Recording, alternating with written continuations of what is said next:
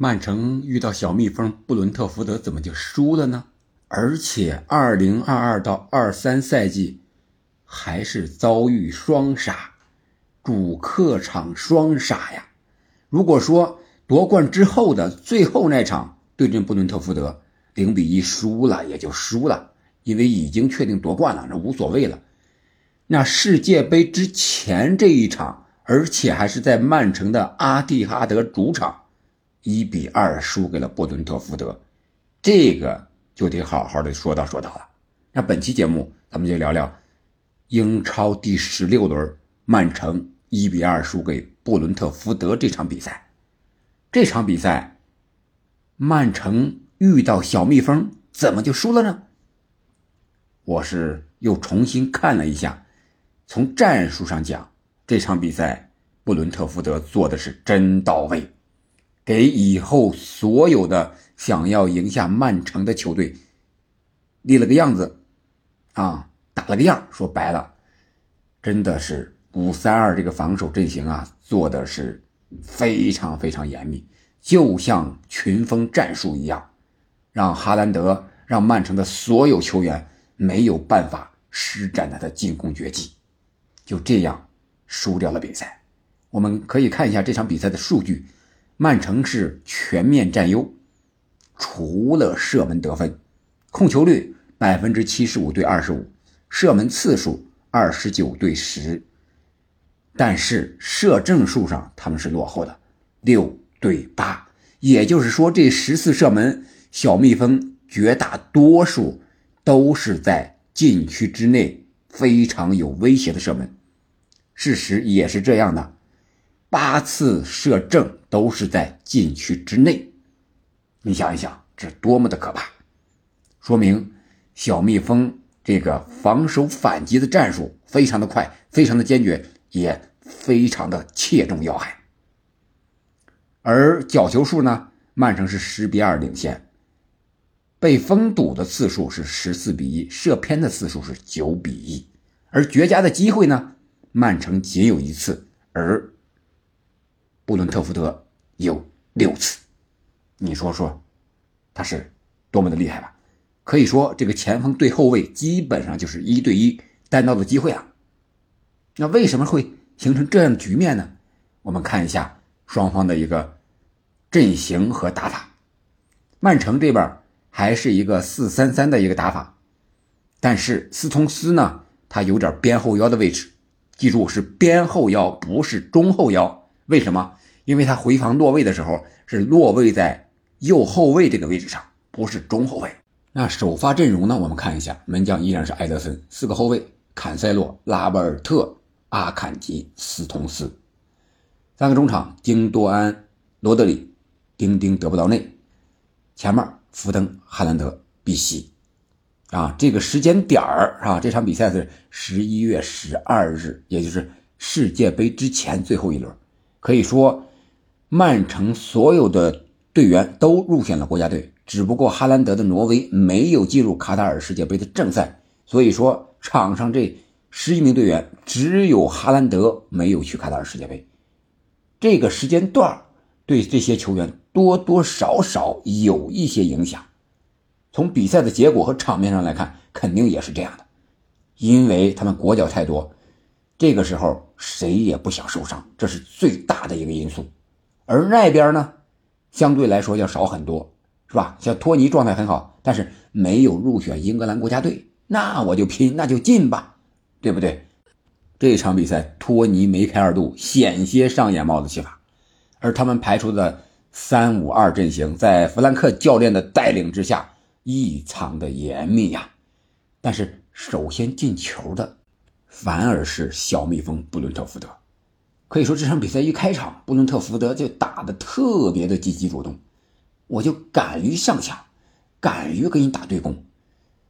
前几分钟连续的制造险情啊，就是单刀造险啊，抢断之后在后场直接发动快速反击到前场，形成射门的机会，让曼城不敢小视。但是还是在第十六分钟的时候，通过一个后场的任意球啊，后场的任意球。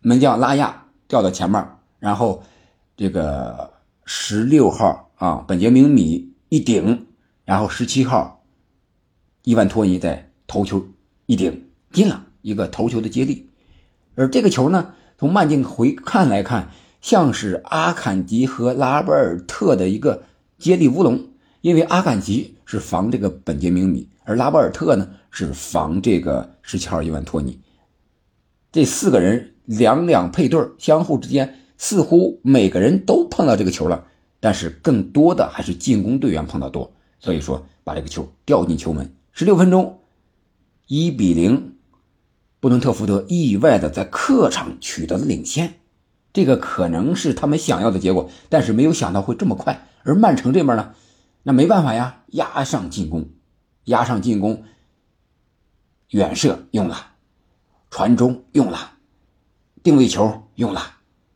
禁区之内前沿的配合用了，这场比赛我们看，曼城从数据上讲，禁区之内的射门十七次，外边的远射十二次。你可以说这个各种招法都用遍了，但就是进不了球。这个进球是怎么来的呢？是用角球的机会，伤停补时的第一分钟，上半场啊，一个角球的机会，德布劳内罚过来，然后斯通斯在前面一蹭。蹭到了后点，福登无人盯防，一脚抽射，这是利用定位球的机会，二点球将比分扳平了。但是我们可以看看哈兰德整场比赛有什么样的表现。这场比赛，皮诺克和赞卡啊，至少两个人贴身跟防哈兰德，要不不让你哈兰德起飞，要不你哈兰德起飞之后碰不着球，直接就是拍在地上，你不会让你第二次进球。或者说第二次出球的机会，本场比赛哈兰德只有十九次出球，而且射门只有一次，还是被封堵了。你想一想，哈兰德这么厉害的一个前锋，你拿不到球，你怎么办？就是这样，十九次出球，哈兰德还是送出了三次关键传球，险些和队友配合，造成队友的进球。可惜的是，队友没有把握住，无论是德布劳内还是坎塞洛。还是这个京多安都没有把握住，那你进攻上哈兰德哑火了，真的这场比赛，我们看传中啊，三个人站在中间，包括后上场的阿尔瓦雷斯，还有哈兰德、京多安在中路打开缺口，然后两边呃坎塞洛是吧？碧玺那边啊，丁丁、拉波尔特，然后后腰这个位置罗德里是吧？这么多人一直成为一个扇形，就围绕着。布伦特福德的禁区狂攻乱炸，但是就是打不到球门里边。这个最主要的一点就是他们五三二这个防守体系太密集了，而且有硬度有速度，而且反击特别的快，换人也是非常的具有针对性。换上的七十四分钟是维萨，八十七分钟是达席尔瓦，正是这两个人在最后边路的冲击。给伊万托尼在伤停补时阶段连续创造了三次机会，啊，这三次机会，第九十分补到七分十七秒的时候，伊万托尼把握住了第二次中间这一次机会，将比分打进。当时这个球是曼城利用角球的机会进攻，结果让布伦特福德给顶出来，顶出来之后，哎，你这没有沃克，沃克的受伤。后防线没有回追的速度，我觉得这个是可能是这个丢球的一个非常非常大的一个原因。你看回追维萨的是谁？是京多安，补回到禁区之内的是谁？是碧玺和有哈兰德。你想一想，这后卫在前面正抢点呢，根本就回不来，只能三个啊，两个中场一个前锋回来了。但是前锋你防人家的前锋不是后卫的那种思想啊，到了位置。